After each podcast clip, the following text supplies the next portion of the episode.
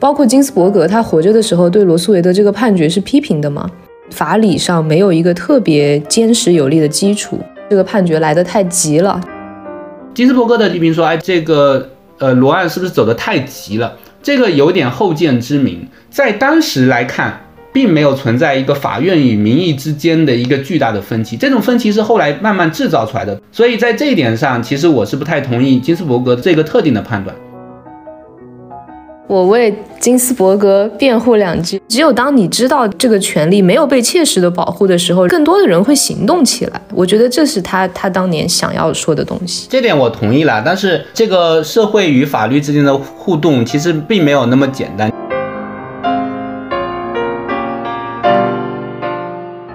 们会如何看待或者理解说最高大法院在类似的这样一种社会浪潮中的一个角色？还是我先来吧，然后每次都是这个土师啊就会反驳我，也可以换过来。对对对，你你反驳我，你反。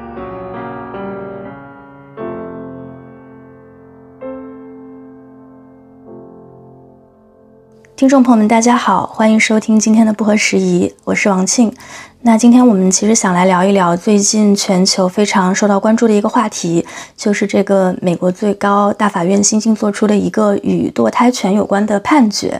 啊，那今天聊这个话题呢，也非常的荣幸，是邀请到了我的两位朋友，也是两位非常杰出的这个法律学人。那我自己是感觉，就无论是这个学识上的这种造诣，还是他们两位面向大众科普的热情，啊，都是我们这个时代的同辈人当中，我觉得非常非常啊让人尊敬的。所以今天能够组局成功，我也非常的开心。第一位是阿詹詹青云，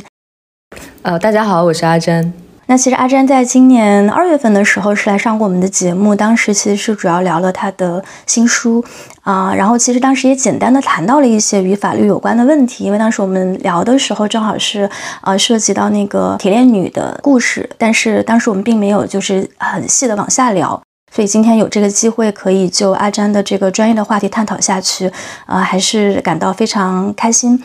那很多听众朋友们应该也都知道，就是阿詹呢，他除了是这个奇葩说的明星辩手，他本人呢也是毕业于哈佛的法学院，然后现在的这个主业是在华盛顿做律师，呃，业余的时间呢，其实是有在看理想的平台上做一档关于法律科普有关的这个音频的节目，叫做啊像律师一样思考。那其实阿詹来录这个播客之前，经纪人庞老师还叮嘱了一下我，就是欢迎不合十一的听友们去订阅阿詹的节。目，因为我自己其实很早就订阅了这个节目，也非常非常的啊喜欢啊。那第二位呢是这个零幺零三涂老师，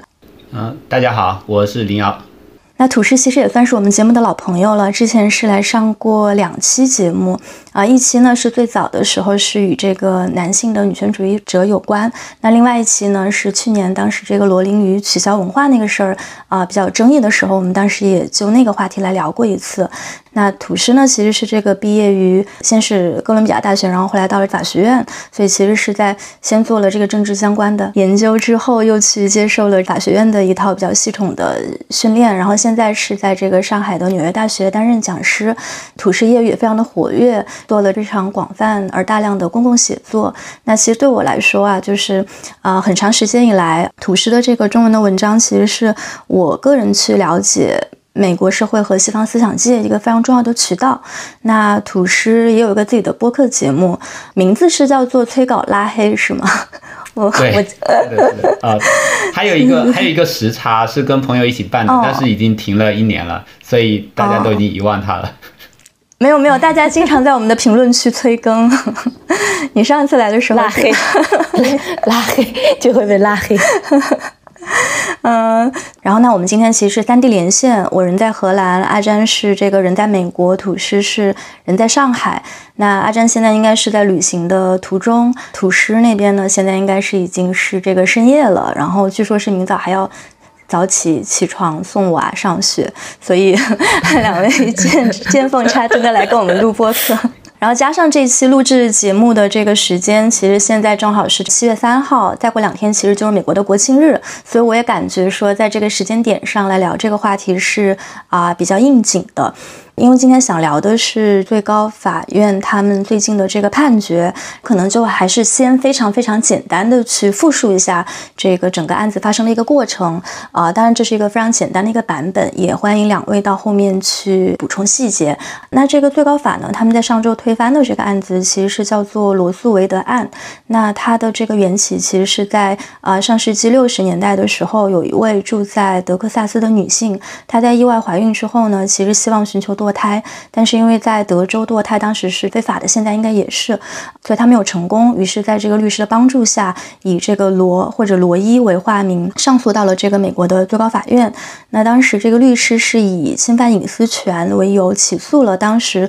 德克萨斯州的一个检察官，他的名字叫做韦德。那韦德这名检察官呢，他是以控告帮人堕胎的律师而闻名的。那到了一九七三年的时候，最高法院最后是判定说，德州的这一项法律是违背了美国的宪法。那其实也就构成了我们今天讨论的这个啊非常著名的罗素韦德案。那这个案子它有非常重要的历史意义，我们一会可以再具体的去进入。那其中那一项呢，啊，它应该是第一次在美国的这个历史上去承认了说人是有堕胎权的，就堕胎权是一项基本的权利。那在之后。的这些年中，当然它有一些啊起起伏伏，有一些往来，有很多的新的案件，在这个案件的基础之上得以发展，得到了判决。直到上周是迎来了它的一个可以说是非常历史性的一个时刻，也就是最高法院它在啊经历了很多轮的这种讨论之后，是啊判定说推翻当年罗素韦德案中做出的这个判决，也就是把这个权利再下放到各个州，而不是一个就是联邦需要去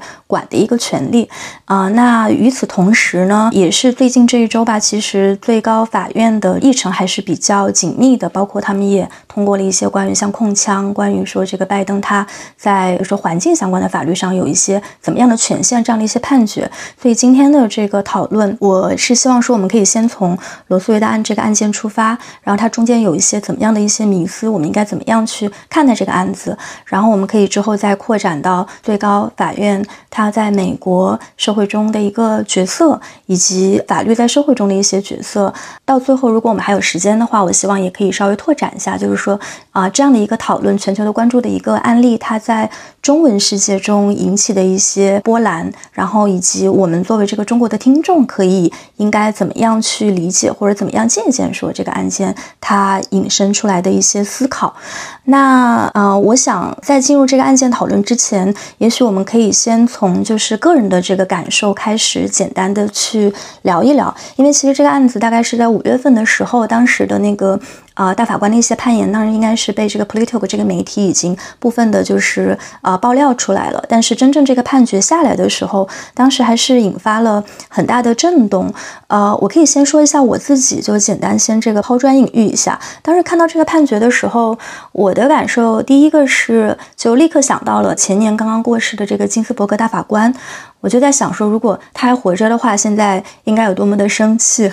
然后第二个是想到，就是今天早些的时候，我当时在做一些关于乌克兰的报道，当然主要是关于这个乌克兰难民他们进入到这个波兰的境内。那个时候就是俄乌战争刚刚爆发，然后其实呃有非常多的这个乌克兰难民，他们是来到了波兰，大部分都是女性，然后其中有一些女性其实是在战争中被强暴了。但是波兰呢，它其实有着就是欧洲整个最严格的这个堕胎法，所以后来那些被强暴了的乌克兰女性，她们很多人都只能去到德国。去去堕胎，所以那个其实是一个让我自己有点震惊的时刻。因为我虽然在这个欧洲待了很多年，但确实是第一次的感受到说堕胎权就是在啊西欧，比如说看起来是非常普遍、非常日常的一个权利，但其实在世界上的很多地方还是有非常多的女性需要为此去挣扎。所以这是当时。呃，我自己作为一个女性，在看到那个判决的时候，非常深刻的一个第一感受，所以我也想把这第一个问题就是抛给阿詹，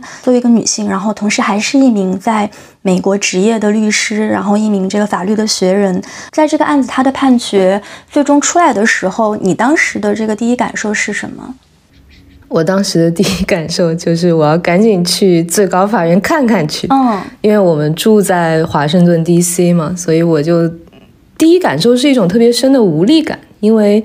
就像你说的，这个判决的草稿当年呃五月份的时候是被泄露过一次，然后就已经引发了全美的各个地方的抗议。然后等到这个正式判决一出来，我赶紧拿来读，发现他几乎完全没有修改他之前的判决，所有的核心判决都保留了。他唯一增添的内容就是对自由派的反驳的反驳，也就是说。那么多风起云涌的抗议，无论是他从总统到议会到民间的抗议，好像就是完全没有打动这个保守派的大法官，就他们完全不为所动。然后我我们俩就那天就赶就去到了最高法院，然后最高法院的门口有很多在抗议的人，我觉得就是。你那个深刻的无力感是看到了那些抗议的人之后，又觉得说啊，还是大家一定不会就此放弃，还会继续抗争下去。然后看到很多就让人啼笑皆非的这个举的口号哈，大家举的这个标牌那个示威的标语里面，包括有画金斯伯格的像，然后有画一个衣架，他们用这个衣架就是象征说，因为在。堕胎合法化，在美国合法化之前，那种黑堕胎、黑诊所，他就是用衣架把这个孩子勾出来嘛。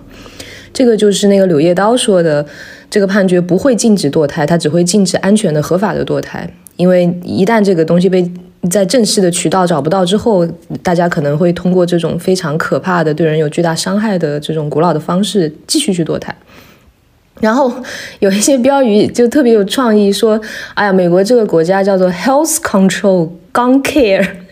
然后有一个人说：“如果我的子宫能发射子弹的话，我我们的政府就不会规管它了。”你就觉得非常的荒谬，因为就像你刚才说的，就是这个罗素韦德被推翻的前一天，最高法院对纽约州的。禁枪的一个措施做出了判决，就是纽约州有一个长达一百年的关于控枪的规定，就是你如果没有特殊的缘由的话，是不能够携带枪支进入公共场合的。然后最高法院说，纽约州没有权利制定这样的法律。这两个东西组合在一起特别的荒谬，因为在罗素韦德这个案子里面，有很多支持他的人，就是推翻罗素韦德这个案子 d o b s 这个案子里面，很多支持他的人说，我们是把权力还给每个州。但是他在那个控枪的这个案子里面，他又是把这个权利从纽约州的手上抢到我最高法院的手上，就说你纽约州没有权利这么做。然后就对，就是这些东西组合在一起，尤其让人感受到这种深的无力感。我个人没有那种特别亲身的经历哈，但是我第一次对这个事情深受震撼，是我以前读这个《美国的悲剧》这本小说，然后这个小说其实写的就是一九二零年代。一个男孩，他有远大的前程，但是呢，他跟他的一个女下属，就是工厂的女工，然后这个女孩怀孕了，但是他们用了很多的方法想要去堕胎，但是没有能够成功。最后，这个男孩把这个女孩推到了水里，让她淹死了，因为他觉得这个孩子生下来会对他的前程有巨大的阻。当然，这个里面有更深刻的悲剧，但是这个悲剧的一个重要的源头就是人竟然没有这样的权利啊，所以我。我一想到说这么古老的悲剧，然后在今天的美国，他又重来一次，就有一个老奶奶举的标语是：“哎，就是我我难以置信，五十年之后我还在 protest against this shit，就 就是特别荒谬。”嗯嗯。土诗呢？因为我知道你大概从至少八九年前就已经开始在中文世界里面写作跟罗斯威的这个案子相关的一些科普的文章，所以我也想知道，就是当这个判决它最终出来的时候，你当时是什么样的感受？这个判决本身出来的时候，我其实已经没有感觉了，因为在金斯伯格死的那一刻，我就知道这个案子接下来马上被推翻掉，就是一两年内的事情。所以我当时在做小声循环那个播客的时候，我已经这样说过了，就是说自从十几年前开始写关于美国的评论之后，就一直在追踪高院的那些判决嘛，然后你就可以感觉到高院的这些保守派的大法官们，他们在法理上，然后在事实的选择上，非常的有偏向性，然后完全不在乎。内在理路的一致性，最后是只要是对他们结论有利的东西，他们就会拿来用，丝毫不在乎他们的逻辑是不是通畅，然后事实是不是准确。所以早从那个时候起，就可以感觉到他们就在等待这样一个时机，等待这个人达到了绝对多数以后，他们就可以肆无忌惮的做这个事情。然后这件事情终于在金斯伯格死的时候发生了。然后所以后面的一切就是说，从这个草稿被泄露出来到最后的判决，就是完全是在预料之中。然后稍微有一点意外的就是那个草稿被泄露出来那个事情。因因为一开始大家会觉得说是不是哪一些自由派的法官助理因为对这个草稿很生气，所以把它泄露出来。但是当时就有人提出说，这个事情应该不是自由派的那些年轻助理们干的，而是保守派的助理干的。为什么会是这样子呢？他的目的就在于要把那些保守派的正在犹豫不定的那些稍微心里还有一点诚实的这些一两个保守派大法官给拉住，不让他们跑掉。就是你提前把这个草稿泄露出来以后，保守派内部圈子里面会，就是说自由派再怎么抗议什么，对那些保守派的法官是其实是没有意义的，因为他们根本不在乎。但是保守派内部的人脉，你将来你的老婆孩子将来在这个生意场上要谁来照顾啊，什么这些东西才是他们在乎的。如果真正有一些法院之外的因素，那就是这些因素。所以一定要把这些人揽住，然后以阿里托的那个判决草稿那个。直截了当的反堕胎，什么骨呼胎儿生命权那个草稿，约束住保守派的法官，不让你们跑票。所以最后你看，他们就是没有跑票，而且最后就像阿张刚才说的，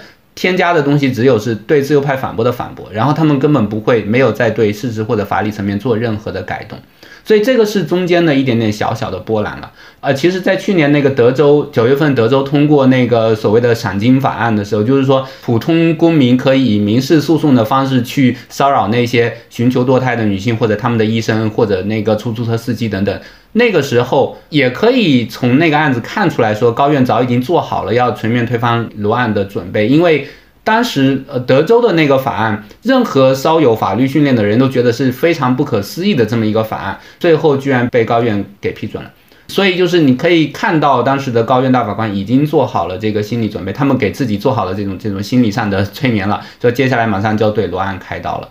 再往前，就是说，在金斯伯格死前，其实已经有很长一段时间，就是说，大家对罗案的感觉就是说，呃，假如说金斯伯格不死哈，熬到那个川普下台。然后在这过程中，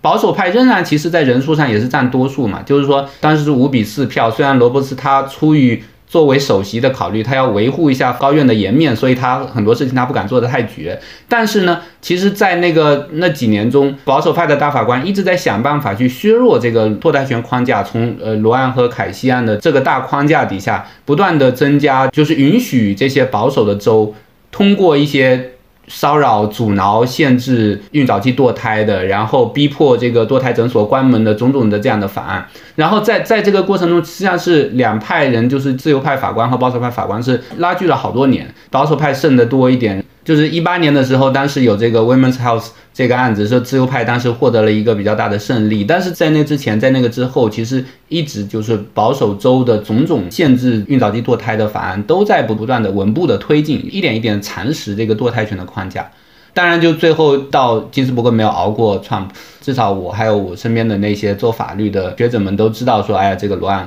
就完蛋了，就是接下来一两年马上就要完蛋了。已经伤心过，提前伤心过一轮了，所以现在等于说这次就反而没有太大的反应。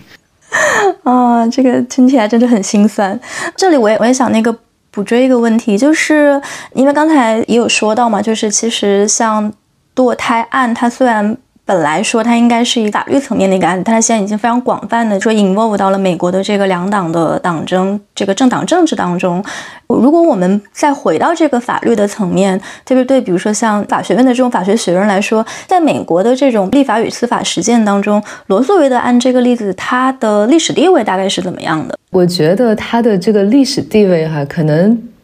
核心不体现于法律层面。就是你说他在法理上有什么巨大的跳动，我觉得没有，他是沿着隐私权的那个线下来的。但是我觉得他是在美国的一个文化战争和政治动员的非常重要的议题。其实就像刚才土师说的，推翻罗素韦德在现实层面究竟有多大影响？其实我觉得存疑，就是保守州。这么多年来，你看有八个保守州吧，他们始终都没有把禁止堕胎这个法律从他们的法律里拿走。然后他们这些年来一直不停地致力于削弱罗素韦德所提供的保护。前两天看到一个数据说，其实在这个判决之前，大概在三个州深红州，就是那个密西西比啊、亚拉巴马这些州，超过百分之九十的县里面是没有提供堕胎服务的诊所的。所以，哪怕在名义上，就是罗素韦德那个时候还是美国的法律，堕胎权还是被宪法保护的权利，但是在现实当中，你要堕胎就是千难万难。很多很多那些州的女性，她就已经不得不到邻近的州那些自由州去寻求堕胎。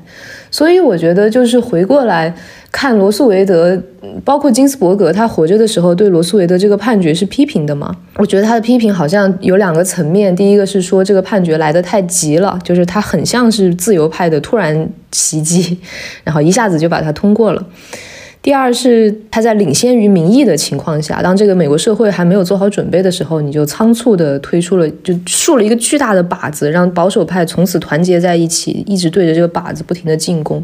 第二是他在法理上没有一个特别坚实有力的基础，包括我们现在读这个 Dobbs 里面的自由派的反驳，其实你能读出他们那种很真挚的感情和满腔的愤怒，但是你说有没有特别一下子就觉得说对啊的那？种法理上的论证，其实我觉得没有。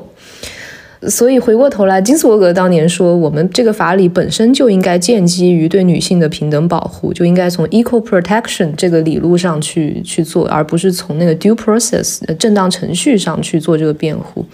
我觉得也也算是一个新的开始吧。就是他好像他法律摆在那里。好像堕胎在美国还是合法的，但是真实的世界里，在很多地方你就是没有办法享受到这个服务。那今天这个伪装被撕掉了，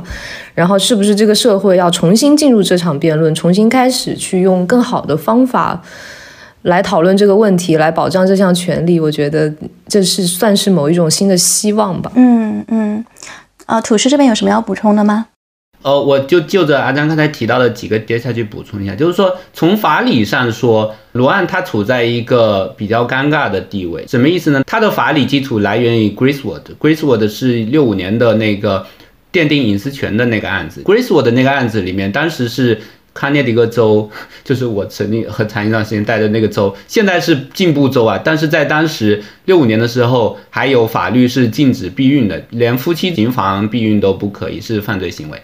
然后这个法条被打到了高院上，然后高院说以隐私权的理由来判说这个避孕权是一项基本权利，警察不能够闯进这个别人的家里面说你们夫妻行房的时候居然在用避孕套，我要把你们抓起来，这个是非常荒谬的。我们现在觉得非常荒谬，但是在当时是现实啊。所以隐私权的提出，在法理上的提出，在当时的法理上是一个非常大的突破。当然了，我们现在回头想，他可能可以有更好的方式去从法理上奠基。但是罗案他其实是继承了这个框架，就是说在隐私权的基础上，然后说，你看，如果说避孕是也夫妻之间的隐私，那是不是堕胎也应该是夫妻之间以及他们跟医生之间的隐私呢？警察不能够去干预的。所以在这个基础上，对于当时的九个男性大法官来说，他们很自然而然的想到，顺手就拿来了这个东西来用了。那么。呃，如果说可以从性别平等的角度去重新论述这个隐私权的话，那当然会更好。但是我们知道，司法审查是一个路径依赖性非常强的一种活动，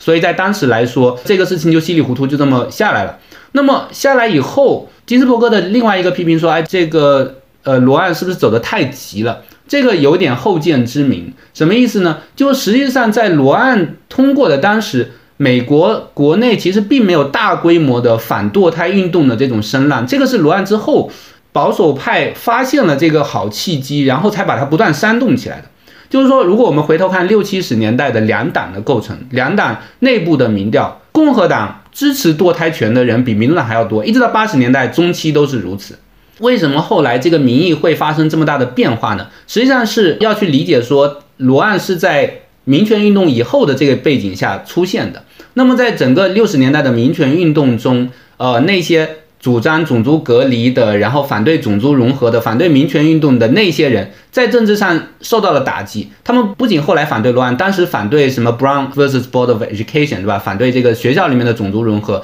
然后反对 Loving vs Virginia，就是说跨种族通婚等等，这不断的被沃伦大法院。给击退，然后不断的被这个民意的变化给击退，然后最后他们为了维持自己这个选举联盟，他们就要想办法拉拢这个新生的力量。那这新生力量后来他们尝试了好多好多的不同的议题，什么反对性解放也好啊，呃那个支持越战也好啊，鼓吹城市里的法律与安全，要严打犯罪，严打毒品，这些全都试过了，还有减税啊。然后最后发现，哎，对于拉拢那些原本在政治上比较淡漠的、这个不太发言的某一批宗教保守派选民来说，堕胎权这个东西是最好的一个题目，因为它涉及到性别，它涉及到多元文化，它涉及到是不是应该把基督教作为美国的立国根本这样一种根本上的文化观念的冲突。所以到了七十年代以后，共和党里面的一些新兴的政治力量开始把堕胎权，刚好有有罗案之后，然后也不是一下子发生的事情，也是慢慢慢慢慢慢经过尝试尝试出来整合起来的这股力量，这种这种资源。然后到了八十年代里根革命之后，在共和党内部进行了清洗，然后把这个支持堕胎权的选民一点点逐出了共和党，或者是这些选民看到共和党觉得已经一点一点被宗教保守派占据了，他们觉得很悲愤，然后离开了这个党。这个过程慢慢的才发生了，才完成了一次重新的洗牌。所以，如果我们站在罗案判决的那个时候，高院里面九个大法官，七个是共和党总统任命的。如果你把它说成罗案说成是自由派的胜利，那对共和党任命的大法官来说情何以堪，对吧？所以在当时来看。并没有存在一个法院与民意之间的一个巨大的分歧，这种分歧是后来慢慢制造出来的，通过宣传战，通过选举基本盘的重组，然后通过这个宗教保守派介入政治而重新塑造出来的一个所谓的民意。所以在这一点上，其实我是不太同意金斯伯格这个特定的判断。但是接下来阿丹又后来又提到了一点，我觉得非常重要的，就是说，其实这一次真正推翻罗案之前。保守州，尤其保守州的保守郡里面，其实你很难找到堕胎诊所。是美国的绝大多数的地方，要堕胎已经是非常非常困难的事情了。对于居住在德州的女性来说，你想要就平均来说，你想要堕个胎的话，你要开车要开个三四个小时，你才能找到最近的一个诊所。然后你去了一次诊所之后。你不能当场就堕胎，因因为大多数保守州有有所谓的这个七十二小时的规定。你去了一个诊所之后，有所谓的堕胎冷静期嘛？你可以这样叫，就像中国的离婚冷静期一样。所以女人是不理智的，想堕胎是不理智的。所以你去了一次诊所之后，你不能当场就服药啊，你必须让医生给你做一个这个超声波，然后说这个胎儿多可爱啊，你要珍惜生命啊，什么说到你泪流满面了，然后回去冷静冷静三天以后才能重新来这个诊所。然后你如果三天以后还愿意开车几个小时。到那个诊所，哎，说明你的心足够诚，那这时候才给你开药方，让你去堕胎。所以为什么会有这种情况出现？实际上是因为在罗案之后，堕胎权这个东西被确立下来了，但是罗案树立的堕胎权所三孕期框架，在九二年的这个凯西案里面被推翻了。那么在罗案里面，当时高院大法官说，我们把这个孕期四十周分成三个阶段，第一个阶段。只要医生是有这个执照的，就可以堕胎，政府不能介入。到第二个阶段里面，这个政府可以去监管堕胎。到第三个阶段里面，政府除非说危及是呃孕妇安全，否则其他时候就是说，除非堕胎是为了呃必须让这个孕妇能活下来唯一手段，不然政府就可以随呃禁止堕胎。那这样分了三个孕期之后，那至少大多数就在孕早期和孕中期女性是。有很多机会可以去堕胎的，但是到九二年凯西案以后，把这个三孕期框架给颠覆了，然后说这时候我们以所谓的胎儿体外存活率为分界线，在这个之前，政府是可以去监管堕胎的，然后在这个之后，政府是可以禁止堕胎的，所以就不存在一个阶段说政府完全不能够管堕胎，因为在所谓的体外存活率之前。的这个一半的孕早期和孕中期里头，凯西安说，只要政府不对想要寻求堕胎的孕妇构成实质性的阻碍，构成不正当的负担，那么就可以去监管和限制堕胎。但是什么叫做不正当的负担呢？那这个这个时候就很难讲了。所以这些保守州的政府就说：“哎呀，这堕胎冷静期不能叫不正当的负担吧，对不对？然后我要求这个堕胎诊所做好消杀，不算不正当的负担吧？然后我要求这个堕胎诊所配备救护车，不算不正当的负担吧？虽然说堕胎其实是比绝大多数医疗手术安全的多，但是反正这些保守州他能想出无数的花样。”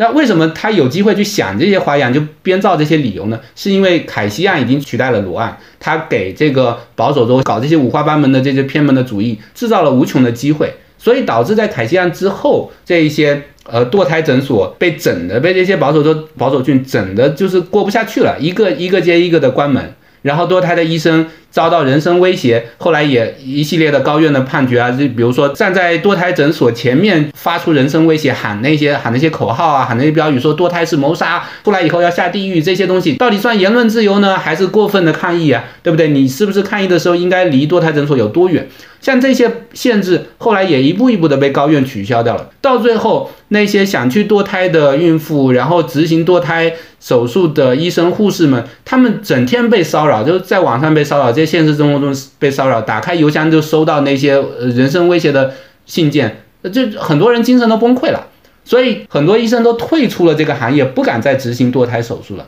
那这样子的话，当然最后会造成说，其实我们在名义上有一个罗案给的堕胎权，但是在现实生活中，美国绝大多数地方已经没有办法真正去执行堕胎手术了。我为金斯伯格辩护两句。好的，来吧。嗯，我觉得其实就是顺着土师这个思路，我觉得金斯伯格当他说。这个判决走得太急，领先于民意的时候，他真实想透露的是，一个社会要想切实的保障某一项权利，它不是只写在法律里面就可以的，一定是这个社会本身发生深刻的变革。就像罗之前那个布朗案刚才提到的，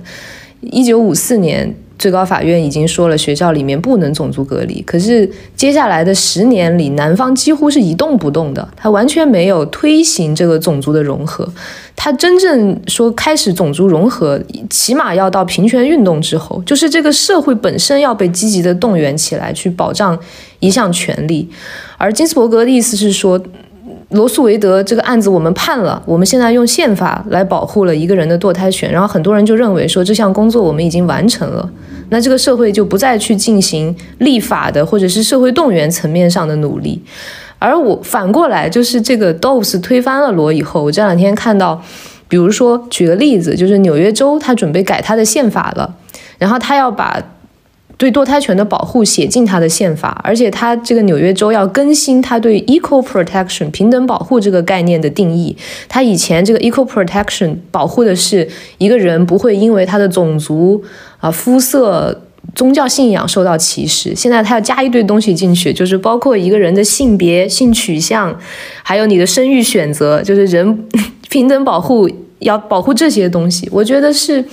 对，就是只有当你知道这个这个权利没有被切实的保护的时候，人更多的人会行动起来。我觉得这是他他当年想要说的东西。嗯，这点这点我同意了，但是但是我我只是想说，这个社会与法律之间的互动其实。并没有那么简单，就是说，如果按照这种说法的话，会觉得说，好像罗案判决之后，自由派马上就消停了，他们没有在做任何立法上的努力，对不对？但是现实中其实不是这样的，就是说，在罗案的同时，呃，自由派在很努力的推那个所谓的平等 （Equal Rights Amendment），就是平等权利修正案，它是一个联邦层面的宪法修正案。这个宪法修正案差一点点就成功了，就是它最后只差了一两个州议会的批准，最后就成功，在八十年代中期的时候停滞下来了。当然，这一方面是因为涉及到美国的修宪门槛过高的这么一个问题。但是，即便修宪门槛那么高，自由派当时其实已经触到了这个成功的门槛。但是最后是很遗憾的，在最后一两年里，八十八年代中期里根革命兴起之后才消停下来。然后消停下来以后。为什么这个好像自由派的在这性别保护上的运动陷入了沉寂呢？实际上，一方面当然涉及到保守派他重新发现了这种选民基本盘，他从动员起了所谓的沉默的大多数。但是另一方面，实际上涉及到就是说美国在选举制度上的一系列的弊端，就是说选区重划的问题啊，然后这个选举人团制度啊，就这些东西导致自由派他天然的在选举政治中他处于一种劣势。当然，这个也不是说完全就放弃动员的一个理由，而只是说这个力量的消长是在做出任何一项法律判决的当时是没有办法预料到的。后面谁会采取什么样的政治策略，然后去发动什么样的人群？其实阿丹刚才说的很对，就像比如说布朗案之后，也是要等了十多年，有这个民权运动，然后有这个呃联邦的行政机构，他愿意。通过军队啊，然后就总统令等等方式，强迫南方开放学校，然后强迫南方开放那些公共场所，然后才把这个过程给推进下去了。但是即便如此，比如说以这个 Loving vs Virginia 为例，就是说跨种族通婚的判决为例，但允许跨种族通婚之后，其实民调一直到九十年代末，就是一九九九年的民调，美国赞成跨种族通婚的人才真正过半。就这是一个很震惊的结果，对吧？就是我们当时在大学六十年代民权运动胜利了嘛，但是实际上美国大多数民众对这个是一直是抵触的。但是抵触的话，他找不出什么好的理由，对吧？就灭不好直接把说黑人就是低等这话再挂在嘴上了。所以不是说反对 Loving 这个案子这个判决的民意不存在，这个民意存在的，这个判决和民意其实在这个问题上是非常脱节的，一直到世纪之交的时候才真正的解决。这回到金斯伯格，我认为批评的有道理的一点就是说，罗案这个法理基础他很难说服别人，对吧？阿丹刚才也提到，就是说因为他是从隐私权这个脉络走下来的，所以这时候你去问说，哎，这个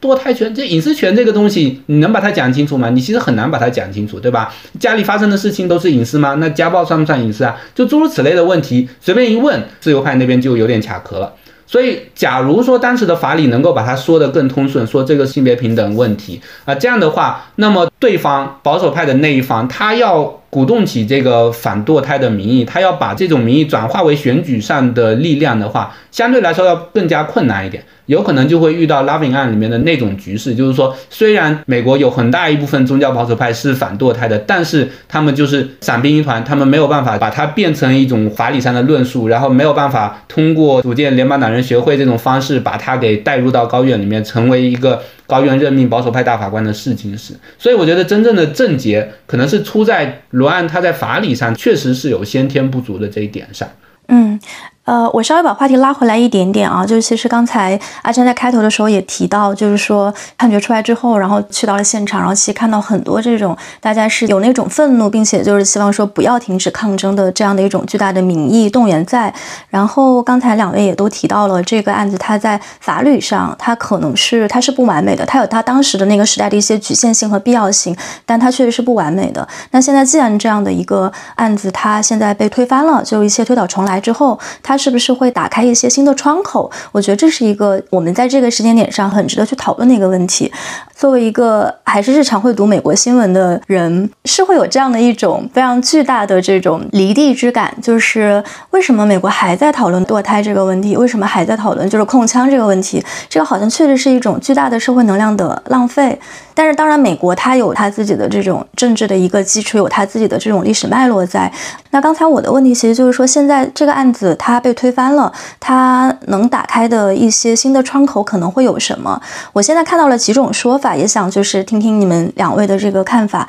就一种呢是说，像刚才两位也提到的，就是我们可以更加从这个 equal right 的角度，从这个女性对自己身体的自主权的一个角度去推进一步，比如说真正的这个堕胎的法案。那美国的行动者。他们可能已经在行动了，包括刚才图师也提到这样的一些立法上的一些尝试。然后呢，比如说像在呃一些别的国家，比如说在爱尔兰，他们也就是前几年刚刚才通过的这个堕胎权的一个合法化，但他们通过的那个形式其实是公投，所以那可能跟美国的这个体制会很不一样。那另一些说法呢，就是说那这个案子现在被推翻了之后，有可能也会打开这个潘多拉的魔盒。呃，包括我们在那个判词中也看到了托马斯大法官的一些这个表态，就是。罗案被推翻了之后，是不是代表说之后这个所有受隐私权保护的其他的判例，可能也会面临类似的一个风险？所以我也想知道，就是你们两个对这个问题是怎么看待的？我觉得土师可以先来说一下吧。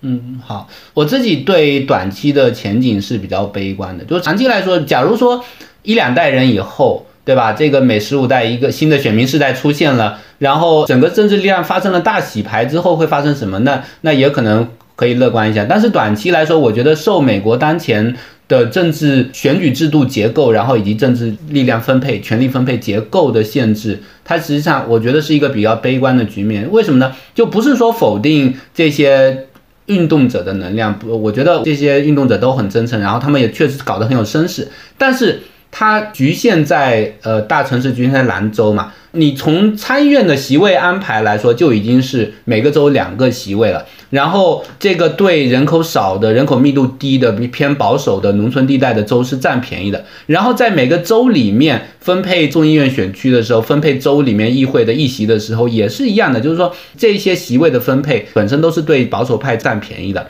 然后保守派一旦占据了州议会。的多数之后，他们就可以不断的通过选区重划的方式来巩固他们的优势。然后以往一些选区重划的努力会被高院推翻，但现在其实这几年高院不断的在肯定保守派的那些明显非常有党派偏向性的地图，包括其实就在这两天，高院刚刚以非常程序性的理由推迟了对。阿拉巴马州的一个新的选举地图的判决，说要推到明年再考虑。明年考虑的话，等于今年中期选举就完蛋了。他就是找了一些程序性的理由，把它推到中期选举以后。这样的话就导致说，表面上看街头的这些呼声，对吧？抗议啊，然后组织动员投票都很有声势。那最后投下来选出来的人，都是已经在深蓝区，就本来都是民主党比较稳固的席位了。或者你在那个中间争夺的地带多拿一两个选区，但是这个其实改变不了国会两院里面的大的局势。更危险的一点是什么呢？就其实，在今天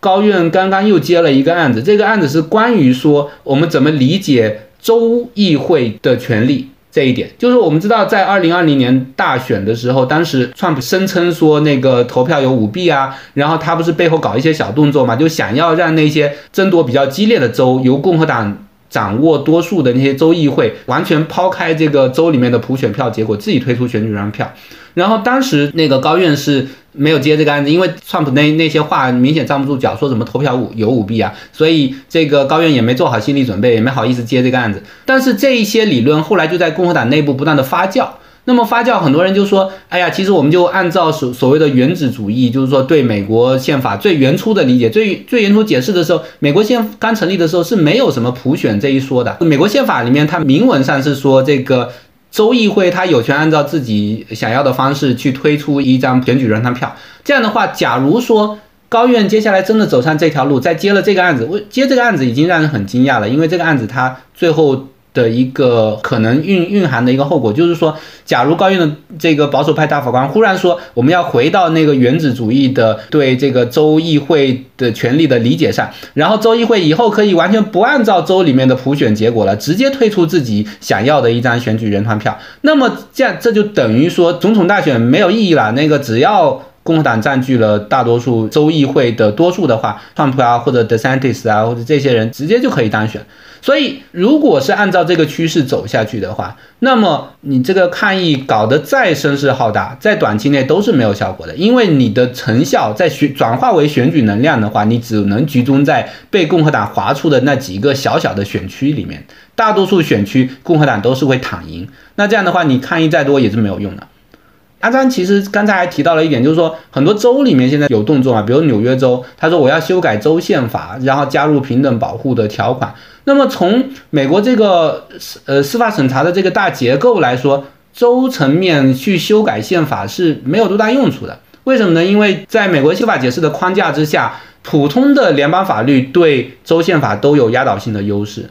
所以就是联邦法律是上位法，它是高于州法的。就是按照高院现在既有的解释的话，所以到时候假如说保守派占据了国会的多数，然后拿下总统席位的话，他通过一个全国的反堕胎法的话，那么他就自动让纽约州的什么平等保护的宪法不生效。你就算要把这个案子打到高院，高院也会这样说的，因为高院反正也是保守派占多数。更糟糕的一点是什么呢？就是现在保守派内部实际上有一股新的潮流，就是不是新的潮流，就是过去几十年一直在。涌动的一股潮流，就我们不仅要推翻罗案，推翻罗案是第一步，接下来我们要做的新的一点是什么呢？通过重新解释美国宪法的第十四修正案的平等保护条款，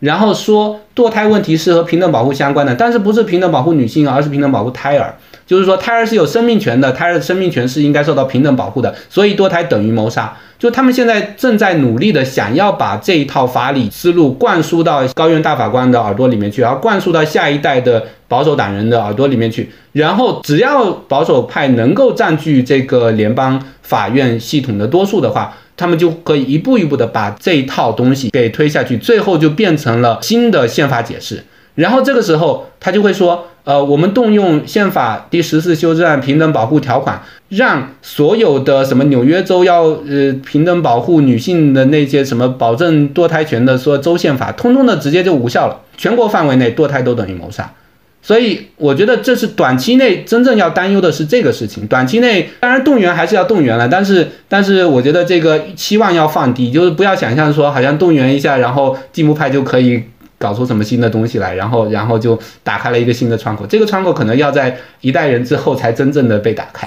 对，这是我一个悲观主义者的一个看法。哦，这样我们我们到时候死的时候可以写一首示儿，就是 嫁鸡无望告奶妈，不是？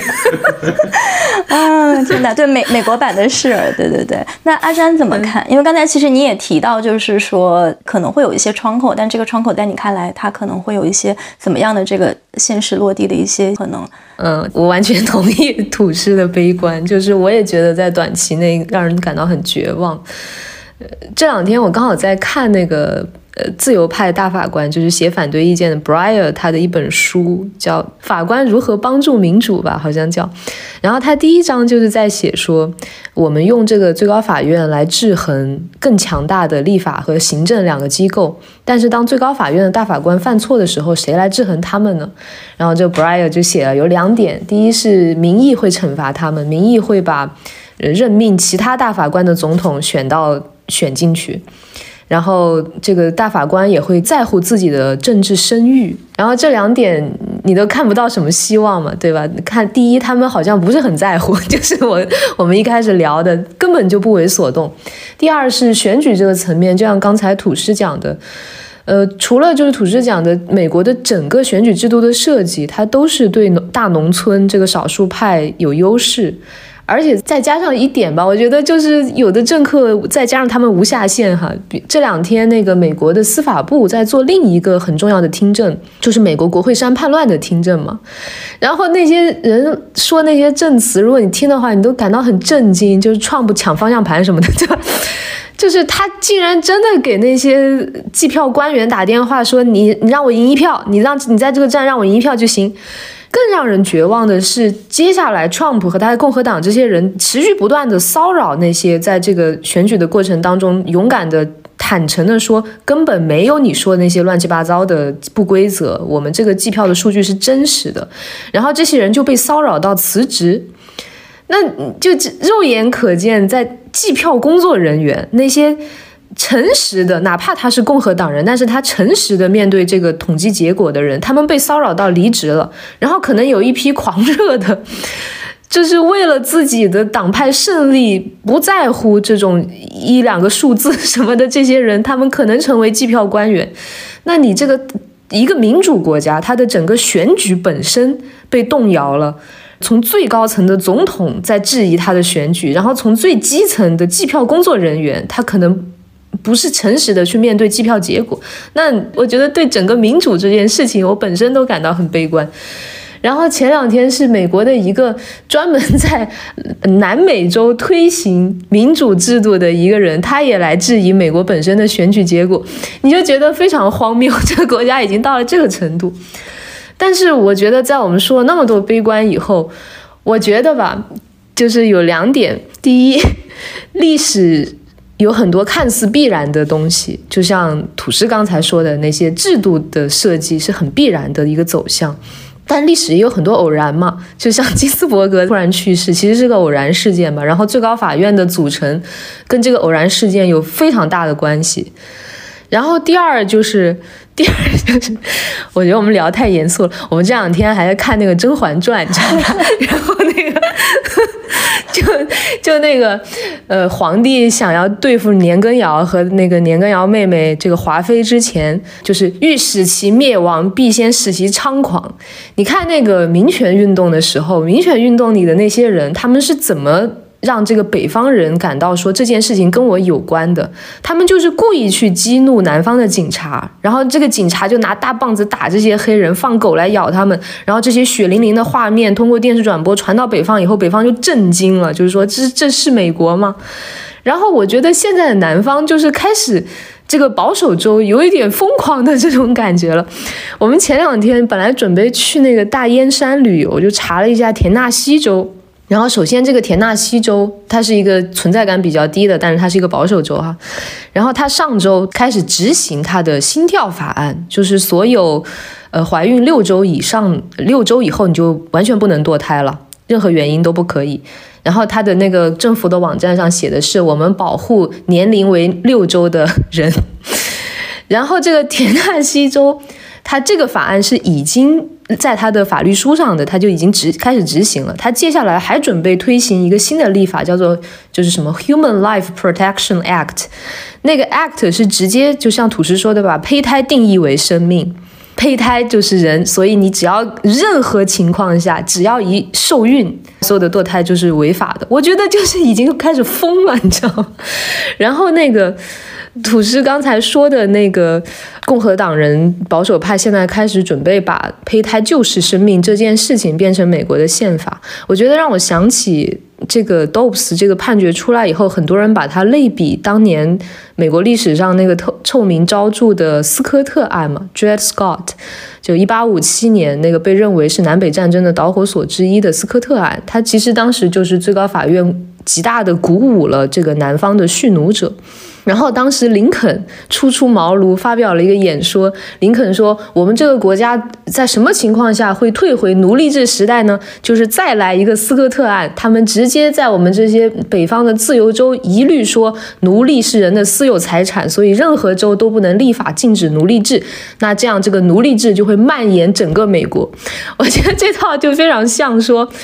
如果有一天这个保守派把胚胎定义为生命，所以在任何州你都不能立。”立法保护堕胎就很像，对吧？所以那个时代，我们不是也觉得很绝望吗？然后就发生了南北战争，就就是历史是震荡前行的。我觉得它它它不能太疯，就是疯到一定的程度，一定会有神秘的力量 把这个历史的钟摆又摇回来。嗯嗯。对，我觉得阿珍说这个特别有趣，而且其实我因为之前在读你们各自的之前在这个议题上的一些发表的时候，我也发现你们其实都对于就是说胚胎到底是不是生命，然后。就是生命它到底从哪一刻开始的这个问题，不同程度上有所探讨。所以我其实也还蛮想把这个问题，就是放到我们的讨论里面。它当然，它可能不光是一个法律的问题，它也是一个科学的问题。我看之前那个阿詹在跟庞老师那个辩论里面也提到，就是说你其实也感觉说美国在这场。判例中相关的一些讨论，其实它回避了就是真正的一个问题，就是说我们没有给那个真正的问题给足够多的空间去让它展开，包括这个最终的那个判词里面，它其实对于生命到底是从哪一刻开始的这个问题也没有去做一个比较系统的一个论述。那土质之前其实也提到，就是说可能我们去做一些这种法律上的规定，目的之一吧，其实是希望找到一种恰当的，就是理解。胎儿胚胎的这种人格地位的一种范式，使它既不损害到母亲本人的这种生育的自主权，然后同时呢又能够保障这种胎儿的一个正当的权益。所以我也想问一下你们两个，如果比如说我们不去考虑说这种现实一些限制美国政党的一些议席的分配，那么在一个相对比较理想的状况下，你们觉得这种范式应该是怎么样的？我觉得生命从什么时候开始是一个原问题，它就是一个观念。真的，我你说法律能用什么方式去回答甚至讨论这个问题吗？几乎没有。生命从什么时候开始？当我问你这个问题的时候，我是在问你的观点，我不是在问你的论证。就是我不我不觉得你有一个方法可以论证到，假设我和你观点不同的话，我不觉得你可以论证到说服我。嗯，所以。所以，对这个问题本身的回答，就像你你之前说的，它是科学，又是哲学，又是道德，然后才是法律。所以，我觉得之前那个罗素维德推出的三七法和这个凯西说用我们用胎儿离开母体之后是否还能够存活，就就是这个民主社会能做出的最大程度的妥协了。就是我们总得找到一个方式妥协，也许这不是最优的方案，但是。总得做出某种妥协。嗯，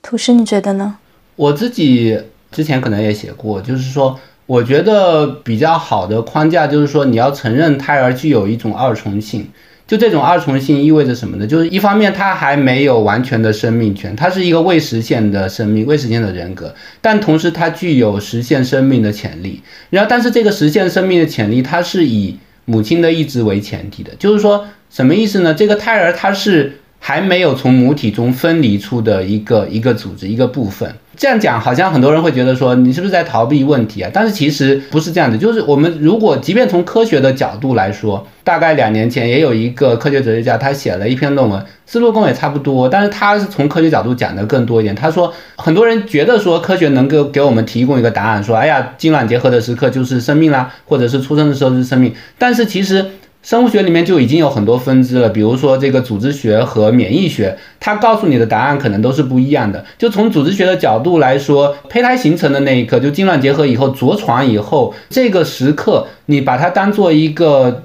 单独的组织有活力的、有这个发育潜力的组织的话，那么在这一刻，你可以认为它是一个新的生命。但是从免疫学的角度来说，胎儿在母体内部的时候，它实际上不是一个独立的有免疫力的个体，它的免疫性是通过胎盘和母亲连接起来，就母亲的那个身上的病毒是可以通过胎盘传到胎儿身上的。就免疫上说，他们是。一个联系在一起的个体是一种是一种共生的关系，所以真正的从免疫学的角度来说，你要把它视为一个新的生命，必须等到胎儿真正从母亲体内出来，然后剪断了脐带。和胎盘分离以后，那个时刻起，它才算一个新的生命。所以，即便在科学的领域里面，在生物学的领域里面，我们出于不同的目的，出于不同的考虑，我们其实对生命的起点都会做不同的定义。那何况是在法律上，法律上也是一样的。那么，就母亲自主堕胎的这个角度去考虑的话，那么，因为你考虑到胎儿是这个怀胎的过程中，是对母亲的身体到心灵、精神都构成。巨大的负担，就是说它也不是一个独立的个体，它仍然在在免疫的角度或者在其他的这个营养传输的角度，它是依赖于母亲的，所以它有一种依附性。这种依附性一直到真正出生的那一刻才解除掉。这种依附性是以母亲愿意继续怀胎、继续人生这个过程，呃而成立的。所以这时候你不能反过来拿胎儿的生命权作为否定母亲的意志的基础。所以在法理上，你应该说。胎儿，即便我们承认他在某一种意义上有生命权的话，这种生命权也是以母亲的意愿为前提的。那么也就是说，母亲的自主选择堕胎的权利应该是高于胎儿的生命权的。但是反过来，同样我们也可以说，胎儿既然他潜在的可以成为一个独立的个体，那么这时候假设有一个抢劫犯在抢劫的时候，他重伤了这个孕妇，导致他体内的这个胎儿死掉了，那这个孕妇她。并没有想要去堕胎。其实，假如没有发生这一些意外的事件的话，按照这个孕妇的意愿本身，胎儿是会成长起来，会成为一个个体的。那么这个时候，你是不是应该把这个抢劫犯定义为杀人犯，因为他杀死了这个胎儿，对吧？还是说你仅仅把它定义为一个抢劫犯，同时他是一个人身伤害犯，因为他伤害了这个母亲体内的一部分？所以这个我觉得在法理上可以继续去展开。然后我觉得在这个时候，你说因为胎儿具有潜在的生命权，而这个生命权由于这个时候母亲并没有产生一个堕胎的意愿，并没有取消让胎儿获得实际生命权的意愿，那么这个生命权就可以成为用来对对方对那个抢劫伤害的那那个嫌犯提高刑期的这个理由，这个法理的基础。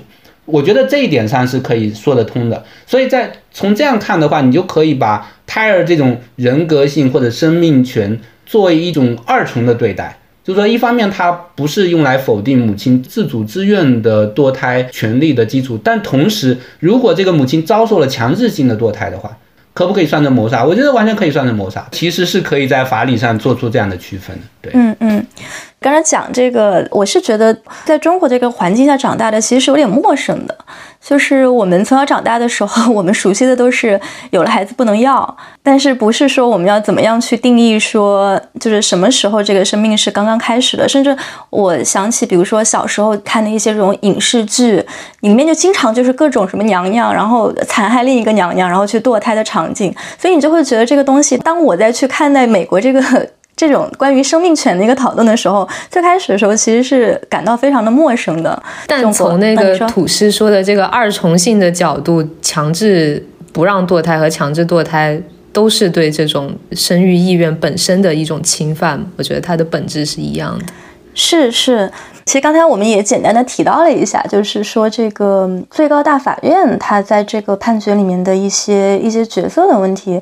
呃，因为一方面啊，我觉得可能对美国稍微有一点了解的人都知道，最高大法院它拥有这种非常绝对的一个权威性。然后它的这个权威性的来源，其实我感觉也还挺有意思的，因为它的这个大法官他并不是这个由选民直选的，但是在美国一个这么迷信投票的地方，竟然有一个不是由选民直选的一个机构，它拥有如此大的这种权威性。刚才你们也提到嘛，就是说罗素韦的案，它所谓的这种现实层面的影响，可能不一定就是有多么的大，在法理上的影响可能不一定有多么大，并且也有人会说，他这个判决其实只是把这个堕胎权下放到各州，也并不是真的禁止。但由于他这个判决其实由最高大法院做出的，所以它某种程度上并不是说只是一个实际的法律层面的这么一个问题，它某种程度上也有非常强烈的。一个呃象征的一个意味，所以我也很好奇，就是你们会如何看待或者理解说最高大法院在这个判决，或者说包括类似的这样一种社会浪潮中的一个角色？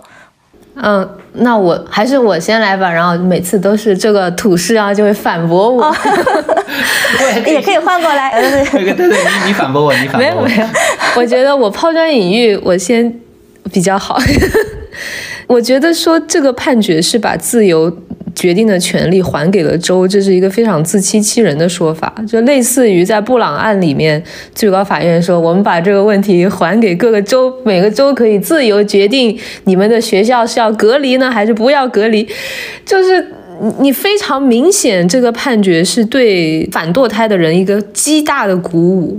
然后我觉得这个联系到最高法院的角色就是。就是我说回我刚才看的，我说的那个 Breyer 的那本那本书，然后他就说。就是美国最高法院为什么有这么大的权威，并不是所有的民主国家的最高法院或者宪法法院都有类似美国最高法院这么大的直接否定一个法律的权威。比如说英国，它好像是你这个最高法院可以宣布一个法律违宪，但是它是一个类似推荐性质的一个判决，它不是直接说这个法律从此在整块土地上就失效了。所以，关于美国的最高法院是不是一个反民主的制度设计，本身就有很多的争论。对它的种种维护，其中很重要的一点是一个运行良好的民主社会，不是所有的机构设计都得是民主的，恰恰需要一些不民主的设计。就是最高法院的这个不受选民影响、终身制的任职，都是为了能够让他们超脱于民意的影响之外。然后他为什么要超脱于民意之外？就是因为这个社会里有一些基本权利，少数人的基本权利不应该被多数人的意志剥夺。我觉得这个大概是最高法院的权威的一个最有力的法理依据，而今天最高法院做的这件事情，就是他推翻对堕胎权的保护这件事情本身，就是和他的这个我们对他的期待或者是他的权威的来源有巨大的冲突，因为他就是在宣布说好。这件事情我们不管了，这个少数人想堕胎这个权利没有了，我们交给多数人，多数人的意志来决定，说你觉不觉得别人应该有堕胎的权利？所以我觉得这个这个判决如果有什么最糟糕的地方，它不是现实的，也不是法理的，而是而是它传递出的这样的一条讯息。嗯，土师觉得呢？呃，我挺。我挺同意的，然后我就是补充一下，我觉得高院它作为一个，比如少数人他约束多数暴政的这么一个工具，呃，理论上说是确实可以这样去替他辩护。但是这时候高院的设计，你具体高院法官任期有多久？是不是终身制？然后他是怎么挑选的？这个判案的时候是怎么抽出某些人来判什么案子，对吧？这些可能设计上都就好像我们在设计选举制度、投票制度的时候需要很有讲究，要避开一些漏洞。然后在设计这个法院体系、司法审查体系的时候也需要很讲究。然后美国的设计它比较大的问题就是高院，首先高院人很少，九个人都是后来很晚进的事情。就最早其实是呃一开始是六个人，呃中间少到五个人过。最大的一点是它是终身制，它没有任期的限制。这点在如果我们看世界上的民主国家的话，美国是独一份的。这背后的问题什么呢？就是美国宪法一开始设计的时候没有给法官规定任期。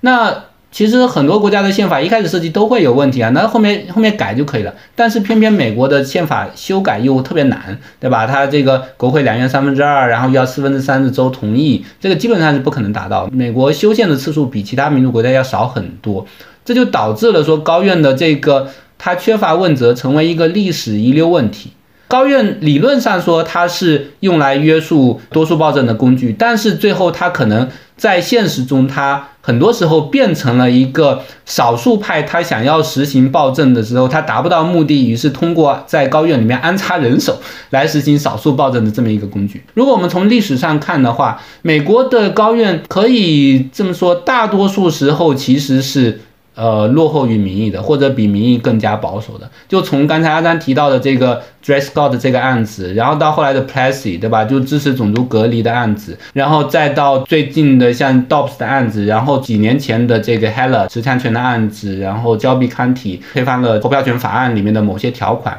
美国历史上大多数时候，高院扮演的其实是不那么光彩的角色，但是至少在十年以前或者十几年以前。大多数人对美国高院的想象是非常正面的，实际上功劳是来源于沃伦法院，对吧？就是说民权运动从那个布朗案开始，就五十年代横跨六十年代，然后到七十年代初，沃伦法院契合民意，然后他引领民意，他推动了一系列我们现在回头看来觉得说非常有先见之明的、非常进步的这些判决。布兰案也好，所谓的米兰达什么你有权保持沉默的诸如此类，都是沃伦法院的发明。到后来沃伦虽然走了以后，但是伯格法院一开始也延续了几年这种进步的余晖，就是通过了这个呃这个罗案啊等等。所以其实美国高院的这种声誉，它是通过沃伦法院的振作才才赢下来的。但是由于这个制度设计上，它这个终身制的问题，其他种种问题，导致说它实际上在大多数时间里面，它实际上没有能够很好的扮演守护者的角色，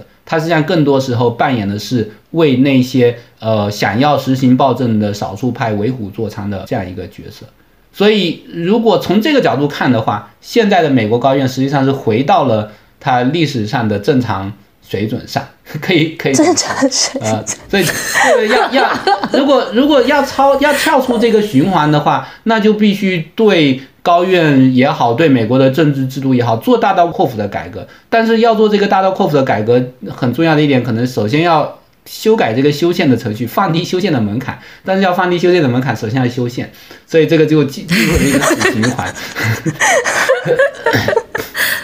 呃，那我觉得我们可以就是进入最后这个问题吧，就是因为刚才其实两位也提到嘛，就是说高院它是一个非常古老的组织，然后现在美国做的很多这种判例，它其实是依据一部非常古老的这个宪法。那嗯，就是其实法律也它也是这个时代的一个产物，所以我也很好奇，说就是你们两位会如何看待法律与时代观念的这个相互作用？比如说，它是更应该引领时代的观念，还是更加应该回应时？时代的观念，这个问题好大呀！我这个期末论文我都不敢起这么大题目，肯定会被驳回。我只是说 it depends，因为它太大了。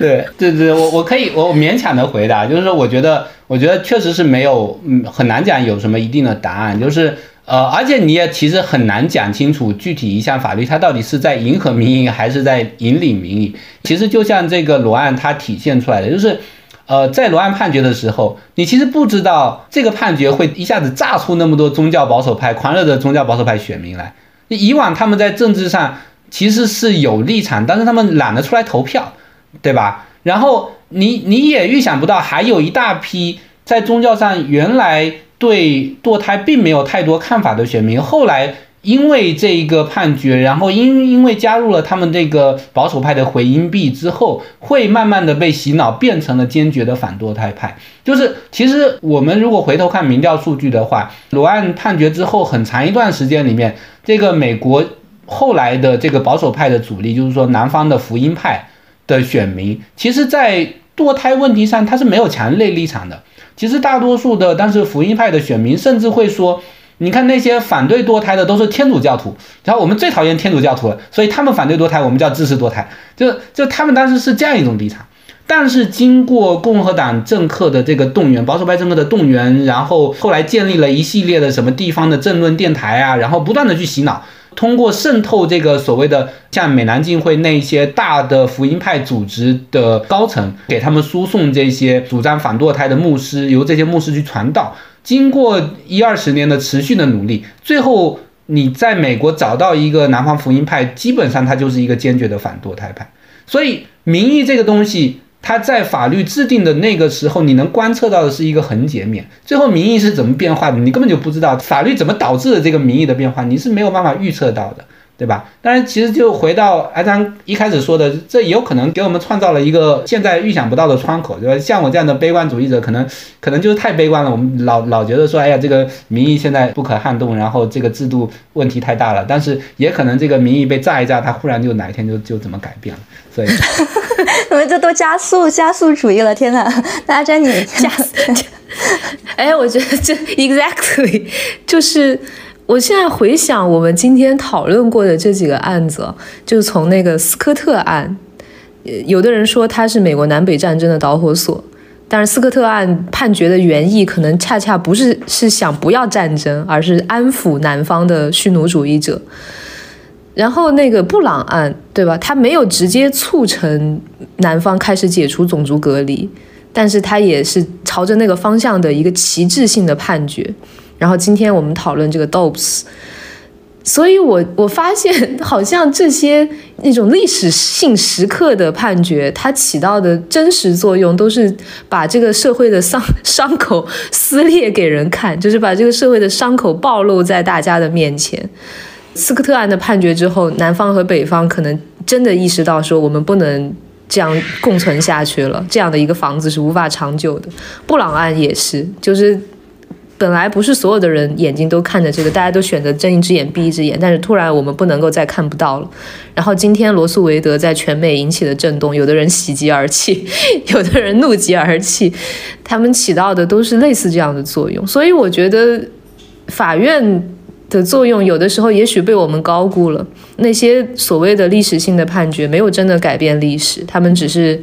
用一些非常鲜明的旗帜性的标杆性的作用在放在历史的时间点上。其实它永远是这个社会的产物，然后它起到了一种把这个社会的争议和撕裂暴露在众人面前的作用。嗯嗯嗯，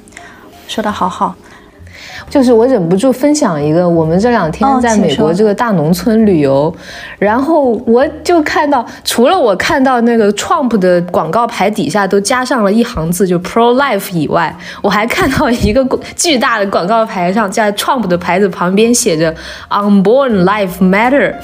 然后我就非特别的不适，因为他他就是在用那个黑人的命也是命的那个句式在说，没有出生的命也是命，然后就特别